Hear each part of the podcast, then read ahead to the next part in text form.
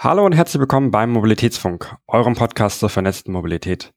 Der Mobilitätsfunk ist eine Produktion von Vesputi. Mehr Infos findet ihr unter vesputi.com und themobilitybox.com. Mein Name ist Ben und mit dabei ist heute Stefan Gelper, verkehrspolitischer Sprecher der Grünen im Bundestag. Ich freue mich, dass du hier bist. Hallo, ich auch. Kannst du vielleicht zum Eingang einmal ein bisschen was über dich erzählen und was du so tust? Ja, über mich vielleicht so viel. Ähm bin in dem Alter, dass man den Jahrgang sagt und nicht mehr, wie alt man ist. Also Jahrgang 1976, viel Spaß beim Rechnen. Äh, bin geborener Berliner, ähm, bin da auch nicht so richtig aus der Stadt rausgekommen, mal so ein paar Monate, aber nicht so wirklich.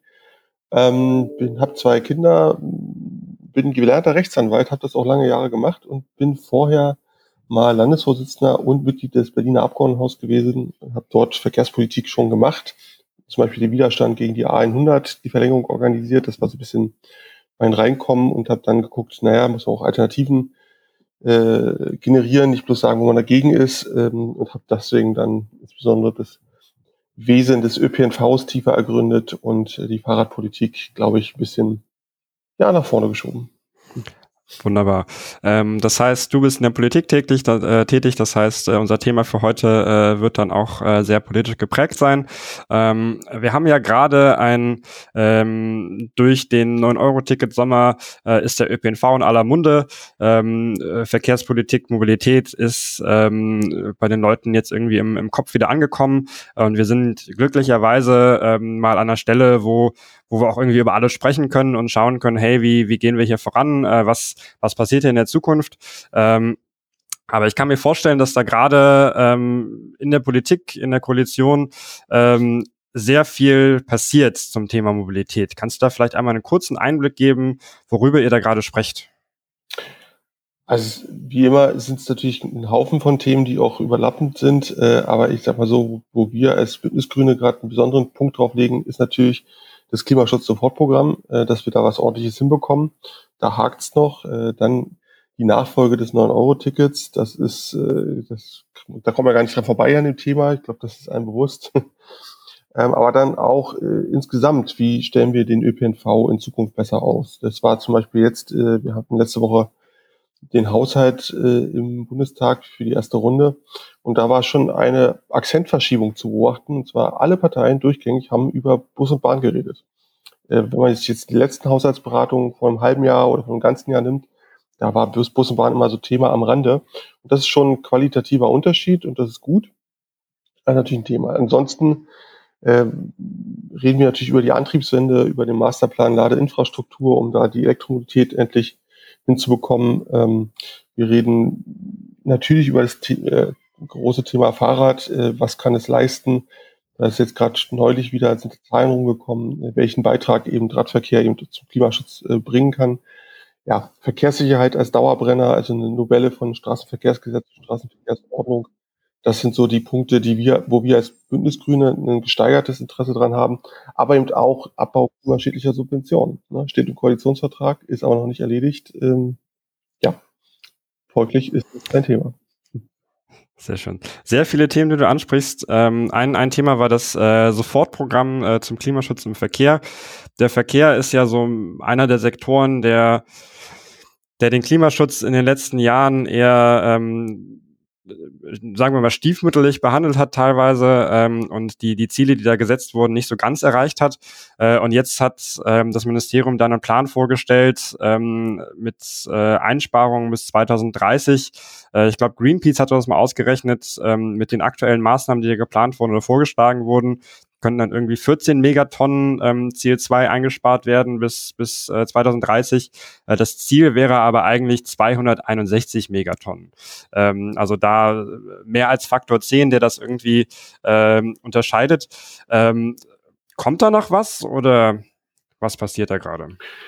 Also man muss ja erstmal das ein bisschen unterscheiden zwischen dem Klimaschutzprogramm und dem Klimaschutz-Sofortprogramm. Ähm, also das zur Ehrenrettung von Herrn Wissing, aber damit hört es dann auch schon auf. Ähm, will mich jetzt da nicht um einzelne Zahlen streiten, auch wenn das wichtig ist, äh, aber man kann eins festhalten. Auch der Expertenrat der Bundesregierung hat ganz klar gesagt, dass das, was da aus dem Verkehrsministerium vorgelegt wurde, nicht ansatzweise ausreicht. So, ähm, die sind sogar so weit gegangen zu sagen, wir prüfen das noch nicht mal, weil offensichtlich ist, dass das nicht ausreicht. Und äh, da sagen wir als Bündnisgrüne, das ist, das ist, wenn man, wenn man überhaupt so dieses Spiel mit den roten Linien spielen will, das ist eine. Äh, das heißt, da muss ganz klar, das ist die Grundlage, auf der wir als Menschen operieren, dass wir unseren Planeten bewohnbar halten, ähm, für uns Menschen. Und da muss jeder seinen Teil tun, auch die Bundesregierung und auch das Bundesverkehrsministerium, auch der Bundesverkehrsminister.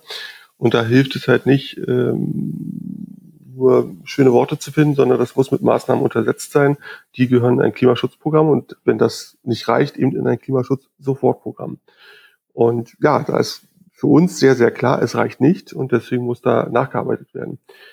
Ich habe vorhin so einen Satz zu den Zahlen gesagt, weil natürlich das Klimaschutzprogramm, also diese große Linie, wir bekommen eine Antriebswende hin, wir bekommen Verlagerung von Verkehren hin, weg vom Auto hin zu Bus, Bahn, Fahrrad ähm, und wir bekommen vielleicht auch hin äh, Verkehrsvermeidung. Das sind aber teilweise lange Dinger. Wir haben aber jetzt aktuell das Problem, dass äh, im letzten Jahr und wahrscheinlich auch in diesem Jahr einfach die Vorgaben des Klimaschutzprogramms, des Klimaschutzgesetzes gerissen wurden. Und dafür braucht es eben dieses Sofortprogramm.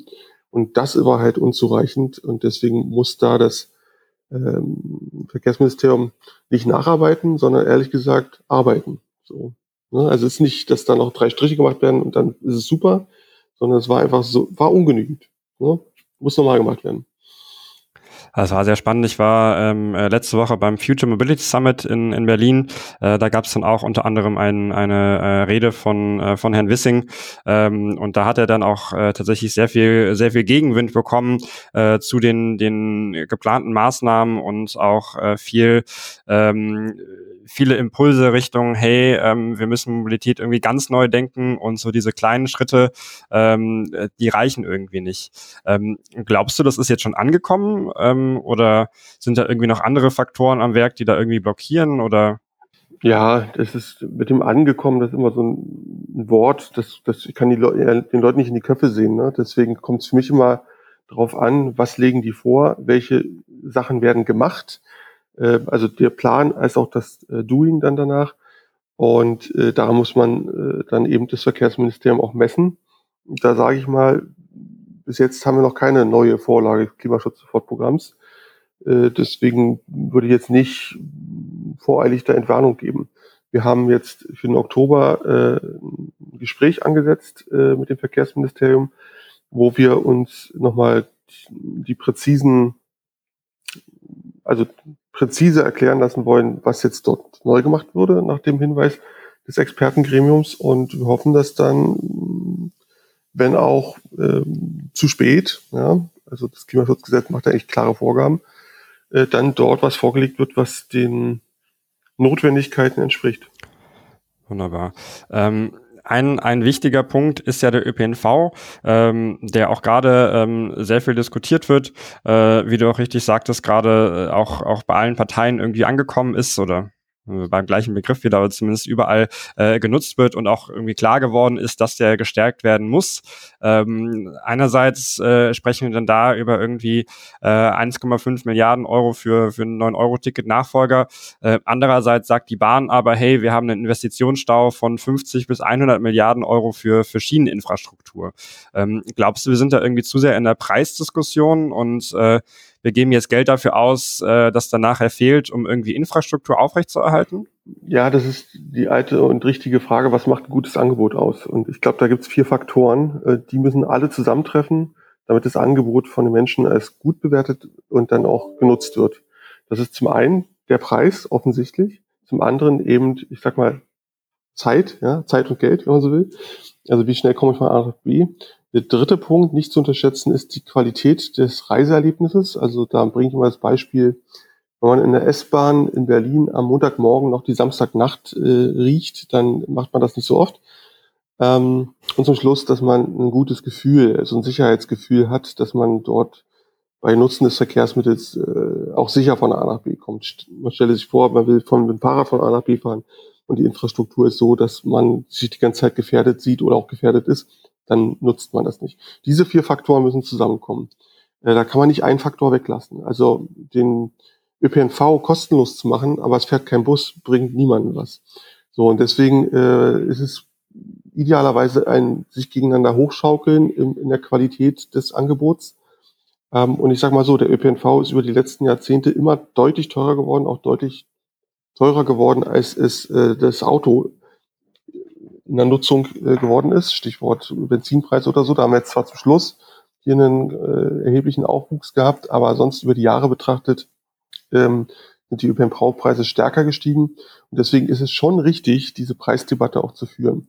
Das heißt aber nicht ansatzweise, dass wir über die Infrastruktur als auch über die Takte, auch das kostet ja Geld, nicht auch reden müssten. Und ja, äh, die Bahn hat äh, da Defizite und es gibt ja Schulden auf dem Papier und Schulden in der Infrastruktur. Und da ist in den letzten 10, 20 Jahren halt einfach zu wenig in die Bahn investiert worden. Das wollen wir ändern. Auch nicht so ganz einfach, weil der Änderungswille ist das eine, die Umsetzung dann mit, in, mit und in dieser Koalition nochmal das andere. Wir alle wissen, in welchem Setting wir gerade über Haushalt reden, welche weiteren Herausforderungen äh, es da so gibt. Wunderbar. Ich glaube, es sieht man auch in, in allen Ressorts, dass es da gerade so diese Abwägung gibt äh, zwischen äh, den aktuellen ähm, Situationen ähm, mit, mit äh, Ukraine, aber auch mit den, ähm, den Nachfolgen von, von Covid und so weiter, ähm, aber natürlich auch den langfristigen Zielen. Äh, und da diese, diese Balance zu halten, das, das stelle ich mir für, auch vor, dass das nicht so einfach ist. Ähm, aber heißt ja auch nicht, dass, ähm, dass wir das einfach vergessen können, wie du richtig sagst. Also wir müssen ja weiter daran arbeiten.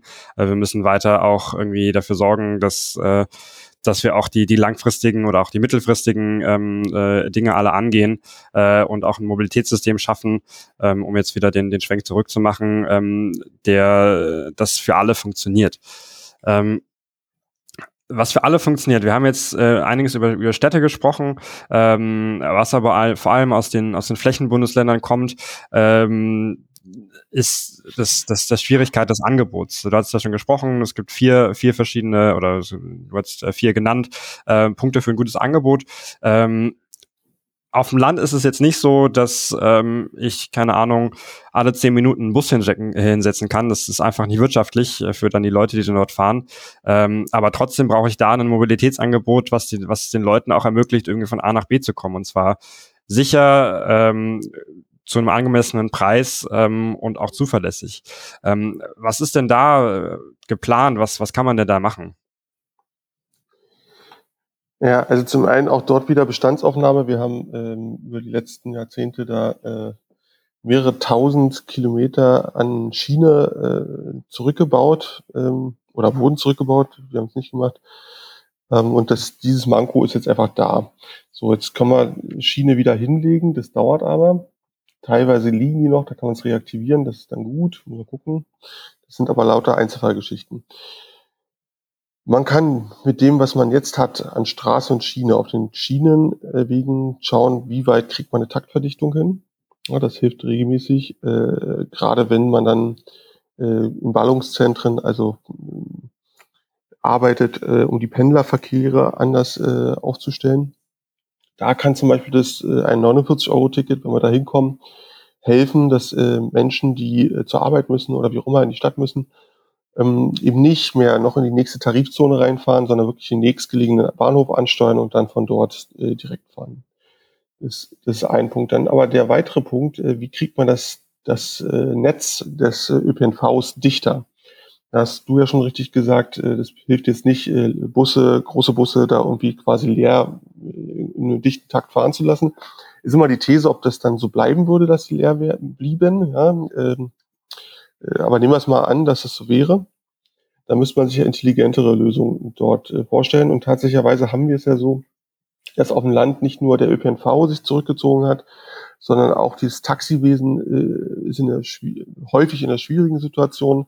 Ähm, und deswegen muss man vielleicht überlegen, wie kann man das eine mit dem anderen verbinden, um das insgesamt nach vorne zu bringen. Und da gibt's verschiedenste Ansätze. Es gibt Rufbussysteme, die teilweise ehrenamtlich, teilweise professionell äh, gemacht werden. Wir haben äh, jetzt diverse Projekte, wo quasi geschaut wird, ob man als ÖPNV Plus Angebot ähm, überlegt, äh, wie kann man zum Beispiel die ganzen Ridepooler, Ridesharer damit einbinden. Ähm, das ist aber, wenn man ehrlich ist, alles noch im Probiermodus. Ja, und äh, da ist jetzt die spannende Frage, ob wir da irgendwann dahin kommen, das breiter auszurollen, wie viel das kostet und ähm, wie man da zum Beispiel auch den, den Bestandstaxifahrer, den Bestandstaxifahrerin sowas mit einbaut. Ja, es ist nämlich äh, nicht so, dass äh, wir jetzt äh, da 20 Fahrer in der Uckermark zu sitzen haben, die auf einen Anruf warten. Das ist einfach nicht der Fall, sondern auch dort müsste man die Arbeitskräfte, die das dann ja da machen müssen, äh, auch erstmal finden. So, und deswegen äh, geht es da wirklich um äh, darum, intelligente Lösungen zu finden, bestehende Angebote neu zu verknüpfen. Ähm, dieses große Thema On-Demand äh, da eben mit reinzudenken. Und dann wäre man einen Schritt weiter. Ich sage aber auch, ähm, das wird nur ein Teil der Lösung sein, auch auf dem ländlichen oder in den Ballungs, in den Rändern der Ballungsräume. Wir reden immer in den tieferen Innenstädten über Sharing. Das kann man vielleicht nicht aufs Dorf denken. Auch da spannende Frage, ob man sich vielleicht doch kann, aber zumindest an die Ränder der Ballungsräume ranzugehen und Sharing bis an die Stadtgrenzen anzubieten und so weiter, würde auch schon einen Ticken helfen. Und so kommen wir dahin, dass äh, wir insgesamt da smarter werden, was unsere Mobilität angeht. Also ich glaube, man sieht das ganz gut bei den äh, ganzen Anbietern von Mikromobilität, die ja alle, äh, die allermeisten privat unterwegs sind ähm, und die jetzt äh, sehr in die Fläche gehen, weil sie einfach sehen, hey, ähm, wenn ich in, in einen Ort mit irgendwie 50.000 Einwohnern gehe, wo dann vielleicht äh, nur der Bus fährt, ähm, dann kann ich da deutlich profitabler arbeiten, weil es da eben äh, eine, eine tatsächliche Lücke im Angebot schließt und ähm, ich äh, da nicht mit fünf anderen konkurriere und auch nicht mit einem Bus, der alle zehn Minuten fährt, sondern vielleicht jede halbe Stunde. Ähm, ich glaube, auch da ist es ist ganz interessant zu sehen, äh, wie man solche, solche ähm, Angebote, die, die breit gefächert sind, ähm, erstellen kann, auch in, in Symbiose von, von öffentlichen Angeboten dann zusammen mit, äh, mit privaten Anbietern. Das ist ein Punkt. Und äh, um das wirklich zum Leben zu bringen oder dem ganzen Leben einzuhauchen, ähm, glaube ich, braucht es aber sowas wie ein Dach. Jetzt nicht, nicht die 5000. Mobilitäts-App, das nicht, aber äh, ich glaube, dass die Mobilitäts-Apps, die es schon gibt, äh, diese neuen Angebote irgendwie auch abbilden müssen.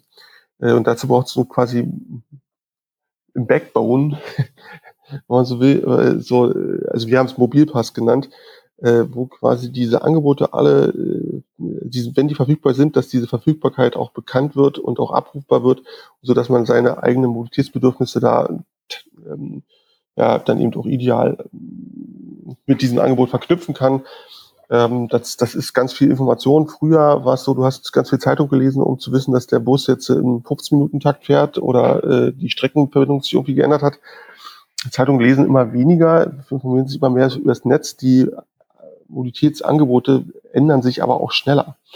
So, und deswegen ist es umso wichtiger, dass wir da ähm, ja zu einem Teil dieser, jetzt nicht der Fahrgastdaten, sondern der Mobilitätsdaten von Unternehmen kommen. Das ist, glaube ich, ein ganz wesentlicher Baustein, auch wenn er jetzt vielleicht für den Fahrgast ganz uninteressant ist. Für den wird es erst interessant, also der muss das gar nicht mitbekommen. Das ist quasi ein Thema der Usability, wenn man so will.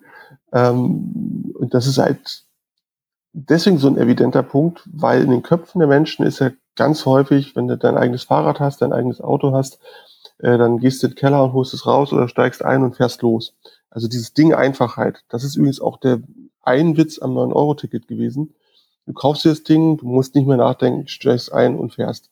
So, und ich glaube, dass äh, wir diese Einfachheit in dieser sich ausdifferenzierenden Mobilitätswelt, äh, dass wir diese Einfachheit da generieren müssen, aktiv generieren müssen. Und wenn das nicht äh, von der Seite der Wirtschaft aus äh, mit, also mit Bewusstsein von sich aus passiert, dann muss äh, da die öffentliche Hand im Zweifel auch nochmal nachhelfen. Wie gesagt, nicht, nicht gemeint ist noch eine weitere App, das ist Quatsch, sondern eher, dass man Standards definiert, so dass man auch in eine App von einem E-Scooter-Anbieter dann eben gucken kann, okay, da kommt dann, die, also wie man dann die Mobilitätskette eben da abbilden kann. Sie sehen, ich, ich versuche das sprachlich zu entwickeln, weil es natürlich ein komplexer Background ist, aber eigentlich zum Schluss muss es für den Nutzer, die Nutzerin selbsterklärend, intuitiv und überhaupt nicht zum drüber nachdenken sein. Ähm, ich bin da sehr bei dir. Äh, momentan ist es ja so, dass, dass Mobilität irgendwie ähm, sehr, sehr kommunal ähm, irgendwie aufgebaut ist. Also dass, dass der ÖPNV, das lokale Verkehrsunternehmen da den Hut auf hat. Ähm, also ich glaube, in den letzten ähm, ein, zwei Jahren wurden irgendwie über 100 Millionen Euro an, an Subventionen ähm, von, von Bund und Ländern ähm, ausgeschüttet, um äh, ÖPNV-eigene Apps zu entwickeln. Ähm, das heißt einfache Ticketsysteme, aber auch irgendwie sowas wie Yelby hier in Berlin. Ähm, also es ist ein, ein sehr großer, äh, sehr große Menge an Geld, die, die dafür äh, investiert wird, um irgendwie ÖPNV eigene Infrastruktur aufzubauen. Ähm, aber jetzt sagen die Privaten teilweise, ähm, ja, ich integriere mich gerne in, in, äh, in das ÖPNV-Angebot, aber andersrum geht das irgendwie nicht. Also eben, dass der ÖPNV sagt, hey, ich ähm, ich will äh, bestimmen, wo meine Tickets verkauft werden. Ähm, und so diese, diese Öffnung für, für Dritte, ähm, die ist dann teilweise nicht mit drin. Also diese, diese Vernetzung funktioniert teilweise nur auf eine Seite. Ähm, mhm. Glaubst du, das ist was, was so bleiben wird, dass, dass Mobilität in kommunaler Hand bleiben sollte? Oder? Äh, also Mobilität ist schon lange nicht mehr in kommunaler Hand. Schon durch die Sharing- und Pooling-Angebote, das ist ja alles also ganz, ganz viel davon ist aus äh, ist privat gestemmt. Klar, die Bahn ist da an, bei Clever Shuttle und so weiter und so weiter irgendwie immer mit äh, an Bord. Ähm, ja, ich glaube, wir brauchen da äh, insgesamt, man nennt es immer so schön Level Playing Field, äh, aber auch was die Daten angeht, so eine Reziprozität, würde ich es mal nennen, äh, weil wir ganz häufig die Situation haben, dass äh, dort Unwuchten existieren, teilweise aus Sorge äh, um den eigenen Wettbewerbsvorteil. Also die Privatanbieter gucken ja nicht nur auf den ÖPNV, sondern gucken sich natürlich auch gegenseitig an. Gerade bei Sharon ist das ein großes Thema. Aber damit dieses Gesamtgebilde Mobilität dann funktioniert, äh, muss ja der einzelne Fahrgast, der einzelne Nutzer äh, alle Daten abrufen können. Und damit muss man die irgendwie verfügbar machen. Und man darf die eben nicht nur in, in je, jeweils einer App verfügbar machen, sondern das muss über Standards so sein, dass das ähm, ja so ist, dass die Mobilitätskette sich ideal abbilden lässt. Das ist eine Herausforderung für die Unternehmen, vollkommen klar, weil da alle mit Sorgen unterwegs sind. Bei den Unternehmen der öffentlichen Hand könnte man noch argumentieren, ja, das sind ja teils auch öffentliche Daten. Ist immer nur so ein halbes Argument, sage ich auch mal, weil äh, da bezahlen die Fahrgäste ja auch Geld und damit ist es dann halt so eine Mischform.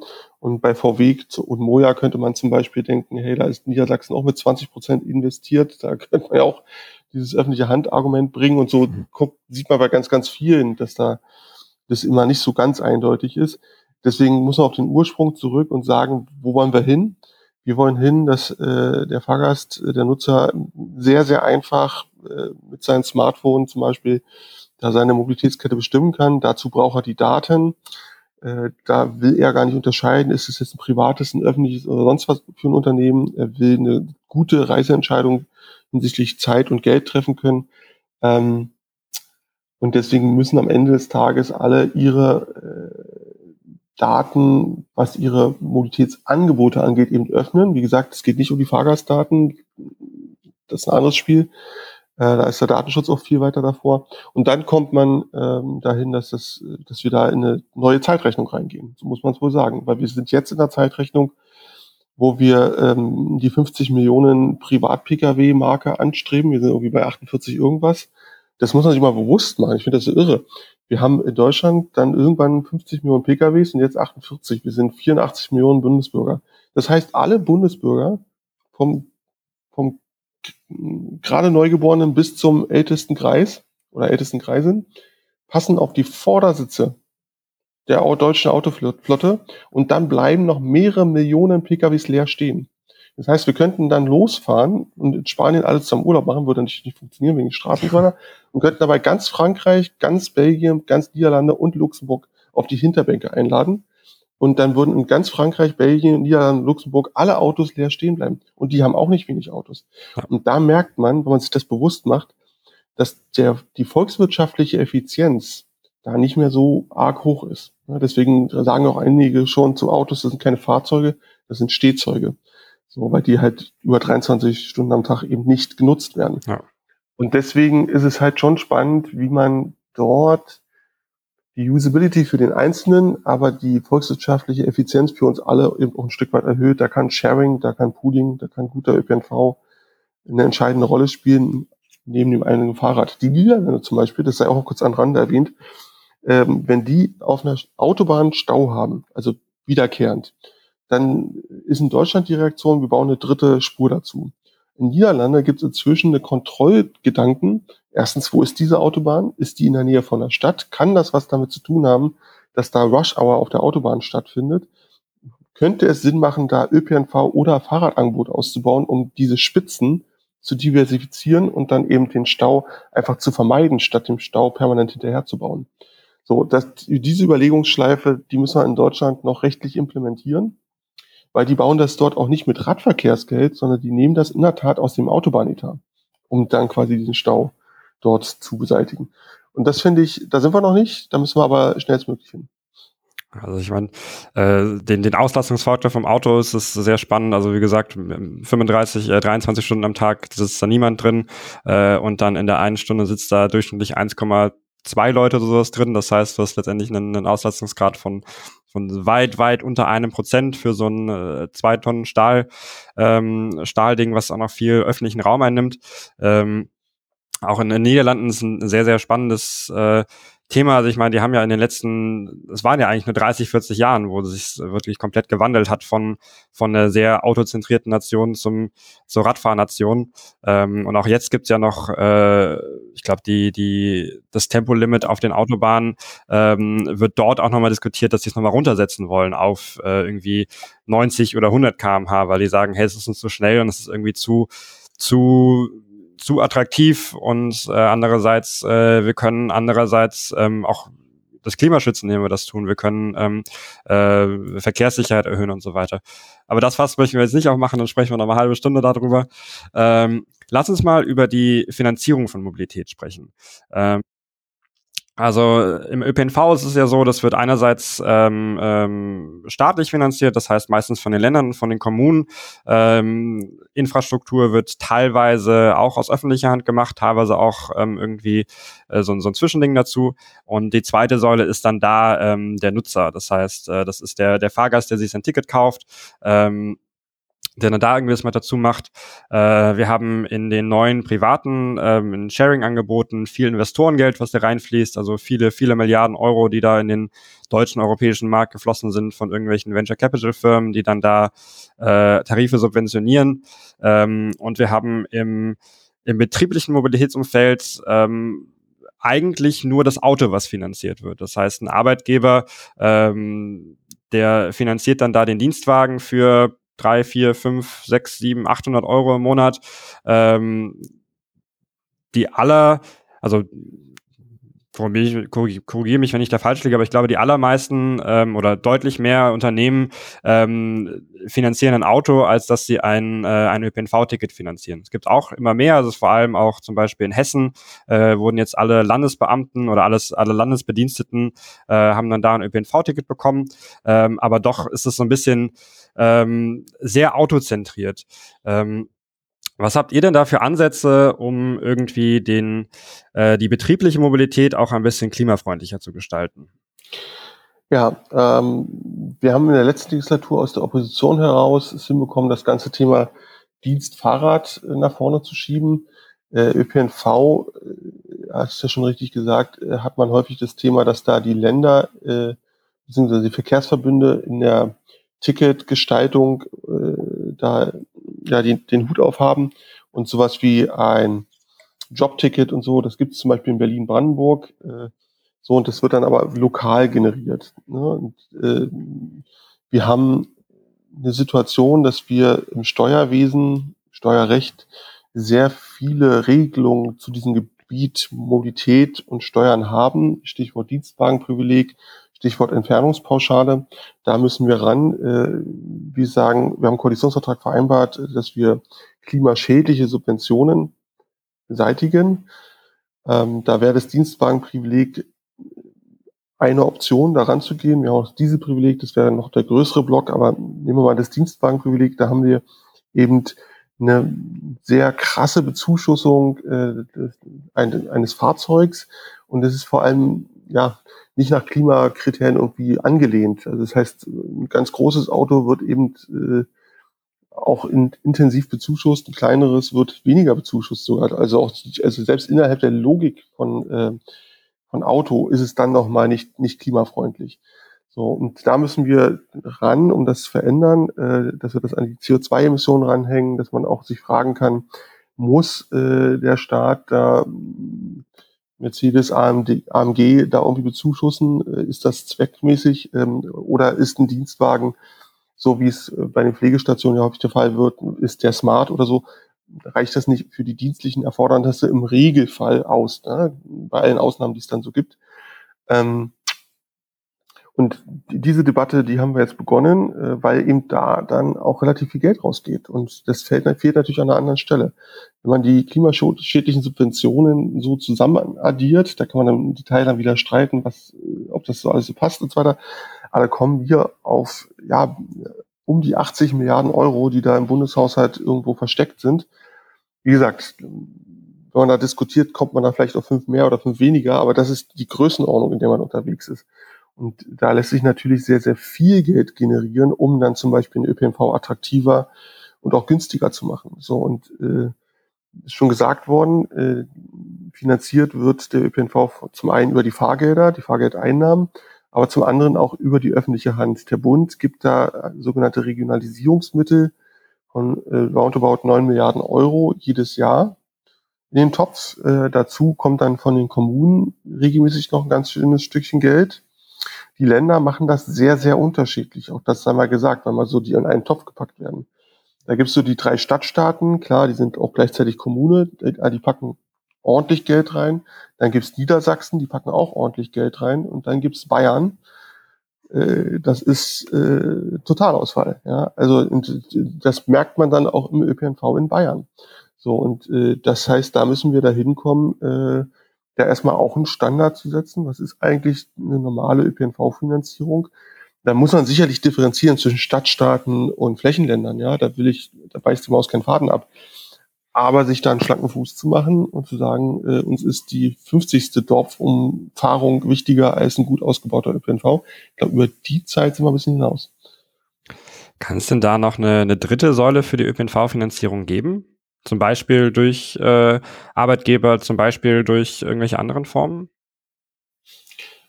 Also wir diskutieren da ganz, ganz vieles. Ähm, das ist immer die Frage, man kann natürlich mit äh, Umlagen arbeiten, also sogenannte Nahverkehrsabgabe. Äh, da ist immer die spannende Frage, ob man dafür die politische Mehrheit vor Ort hat. So. Ähm, und äh, ob das dann, also je nachdem, wie man diese Umlage generiert, ob die dann perfekt ist und gerecht ist und so weiter. In Berlin äh, waren wir mal sehr weit bei dieser Diskussion. Da gab es dann die Überlegung, ob man zum Beispiel ein Touristenticket macht, das dann alle automatisch bekommen. Da kann man überlegen, wenn man ähm, einen Arbeitgeber und ein Unternehmen neu anschließt, ob dann da, wie in anderen Ländern auch, dort äh, was zufinanziert wird, also Erschließungsbeitrag es gab auch die Überlegung, ob man quasi sagt, alle über 18 sollen eine, eine Abgabe bezahlen und dann können die äh, den ÖPNV eben auch nutzen. Und dann ging es dann um die Details, wie man da nutzen konnte. Das ist alles denkbar. Ich sage aber mal so, wenn wir jetzt dahin kämen, ähm, äh, den Steueranteil nicht zu reduzieren oder gar zu erhöhen an der ÖPNV-Finanzierung, dann ist das natürlich auch zum einen eine Art Umlage, ja, wird von der Allgemeinheit finanziert. Das ist jetzt per se nicht schlechter. Diese Mitteldebatte, die kann man natürlich immer führen. Ist auch richtig, wenn man äh, totale Geldknappheit hätte. Ich will aber vor dem Hintergrund dieser vielen klimaschädlichen Subventionen eher eine Debatte führen, wie man innerhalb des Haushaltes da umschichten kann. Und dann kommt man da, glaube ich, äh, sehr schnell sehr weit, äh, wenn man die entsprechende politische Mehrheit hat, Mehrheiten hat. Und da sind wir in der Koalition dran am Arbeiten, dass wir da zu einer gemeinsamen Lösung kommen.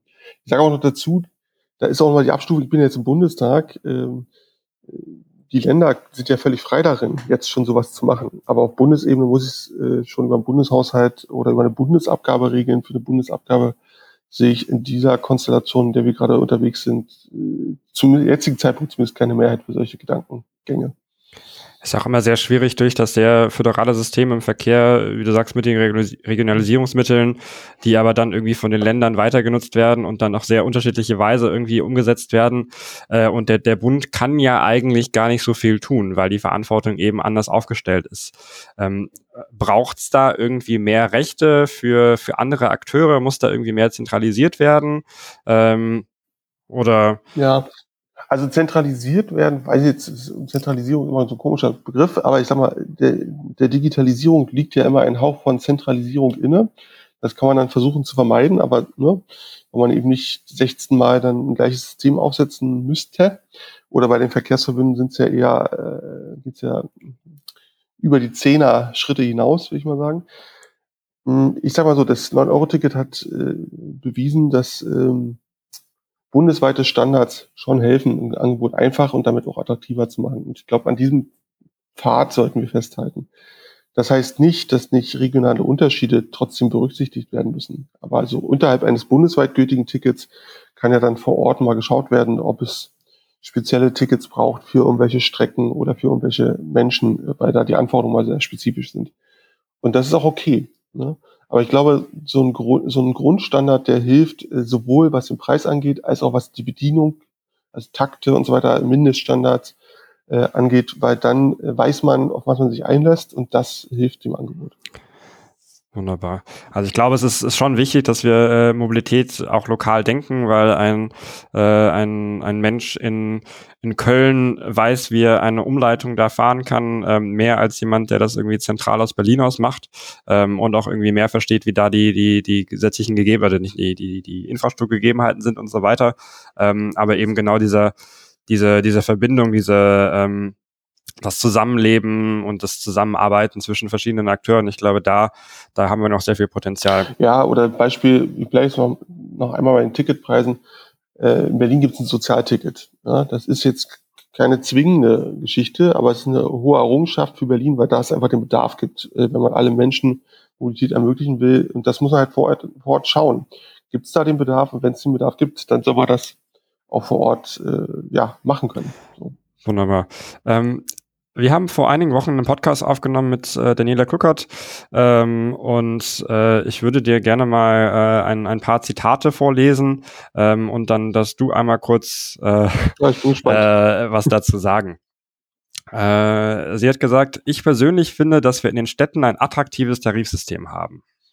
Ach Gott, ähm, ich glaube, das ist von Stadt zu Stadt immer noch sehr unterschiedlich.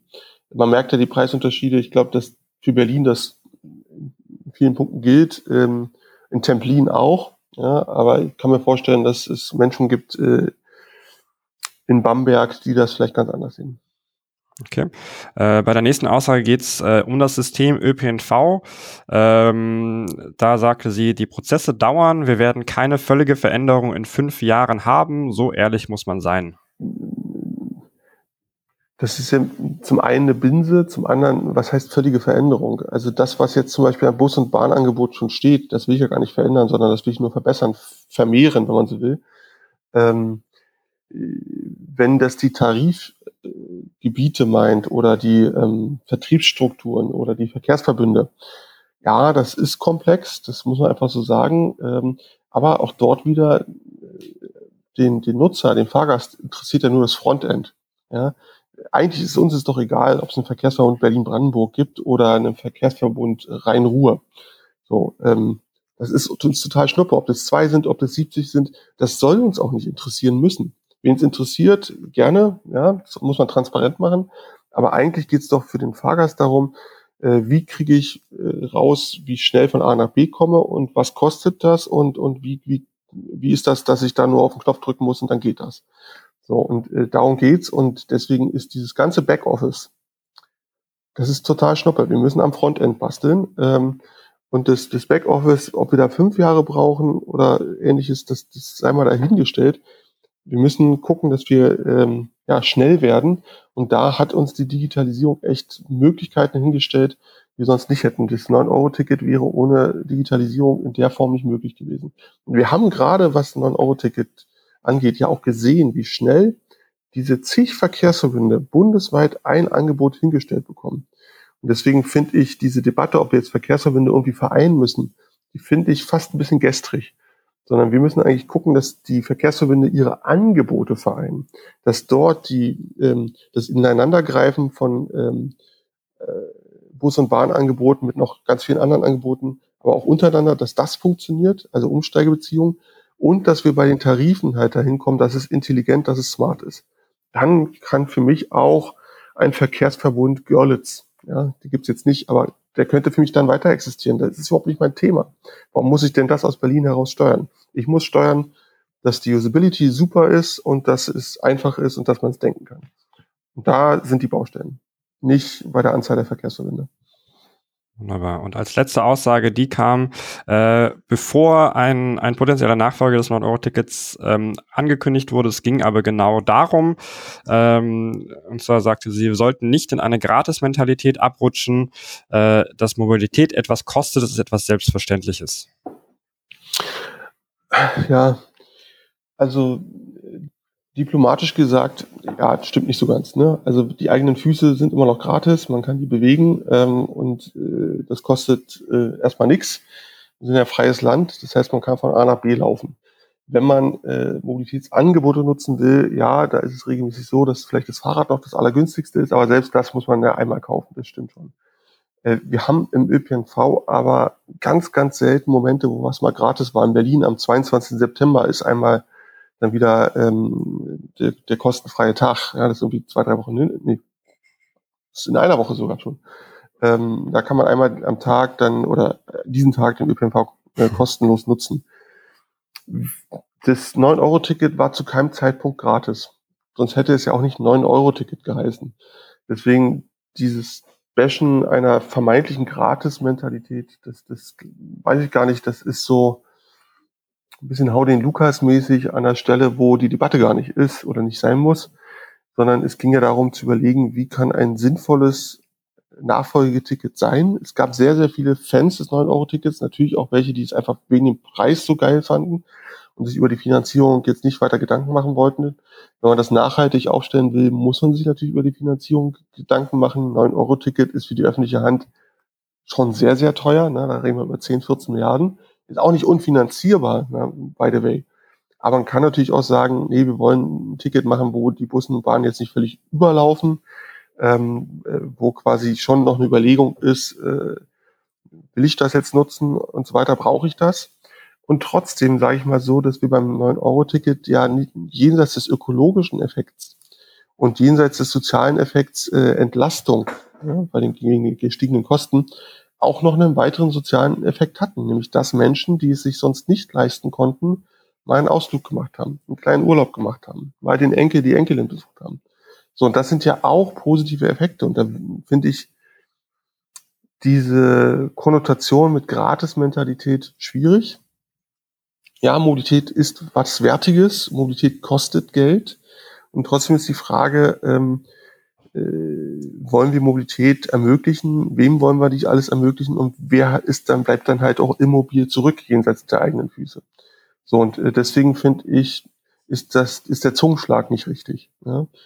Äh, ich finde schon, wir müssen als Staat, als öffentliche Hand auch überlegen, äh, wo investieren wir die Euros hin? Äh, machen wir dann den ÖPNV besonders günstig oder äh, schießen wir mehr Geld in Kitas? Und das sind ja Überlegungen, die auch wichtig sind und richtig sind. Das, das sind Abwägungen, auch schwierige Abwägungen. Aber äh, jetzt quasi Mobilität muss teuer sein. Ich ersetze es jetzt mal in die andere Richtung. Ja, ich setze der Gratis-Mentalität mit ÖPNV muss richtig oder Mobilität muss richtig teuer sein, äh, damit sich nur die Richtigen bewegen. Das hat jetzt keiner gesagt, aber das wäre das Gegenstück zu dieser Gratis-Mentalitätsnummer.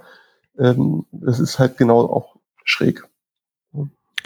Sehr schön, vielen Dank dafür. Ähm, als, als letztes äh, spielen wir noch einmal ein, ein Wunschkonzert. Und zwar darfst du dir eine Sache wünschen in der Mobilitätswelt. Es kann ein Infrastrukturprojekt sein oder ein, ein gesellschaftlicher Wandel oder irgendwas, was du möchtest. Und das wird dann mit einem Fingerschnipsen wahr. Was wäre das für dich? Wow. Ähm, also tatsächlicherweise angesichts der ähm, Klimakatastrophe der aufziehenden, äh, wenn ich einen Schwupps machen könnte, dann hätte ich bitte gerne äh, in einem Schwupps äh, Verkehrsvermeidung, Verkehrsverlagerung und Dekarbonisierung in einem. Also das nennen wir dann Verkehrswende. Aber in der Tat, wenn wir alle Fahrzeuge äh, dekarbonisiert bekämen mit einem Fingerschnips, dann wäre es schon mal ein Riesenfortschritt. Äh, das wird noch nicht reichen, weil auch mit dem Auto, äh, das einen Elektromotor hat, steht man im Stau, passieren Unfälle und so weiter. Aber es wäre natürlich ein Riesenschritt, um unsere Lebensgrundlage zu halten. Sehr schön. Vielen Dank. Damit kommen wir auch schon zum Ende der Sendung. Vielen Dank, Stefan, für das Gespräch und vielen Dank an alle Zuhörerinnen und Zuhörer fürs Reinhören. Unseren Podcast findet ihr auf mobilitätsfunk.de oder in der Podcast-App eurer Wahl. Wenn ihr Feedback, Ideen oder Fragen habt, schreibt uns gerne eine E-Mail an mail.vesputi.com. Um immer auf dem Laufenden zu bleiben, könnt ihr gerne auch unsere Newsletter unter vesputi.com abonnieren. Tschüss und bis zum nächsten Mal.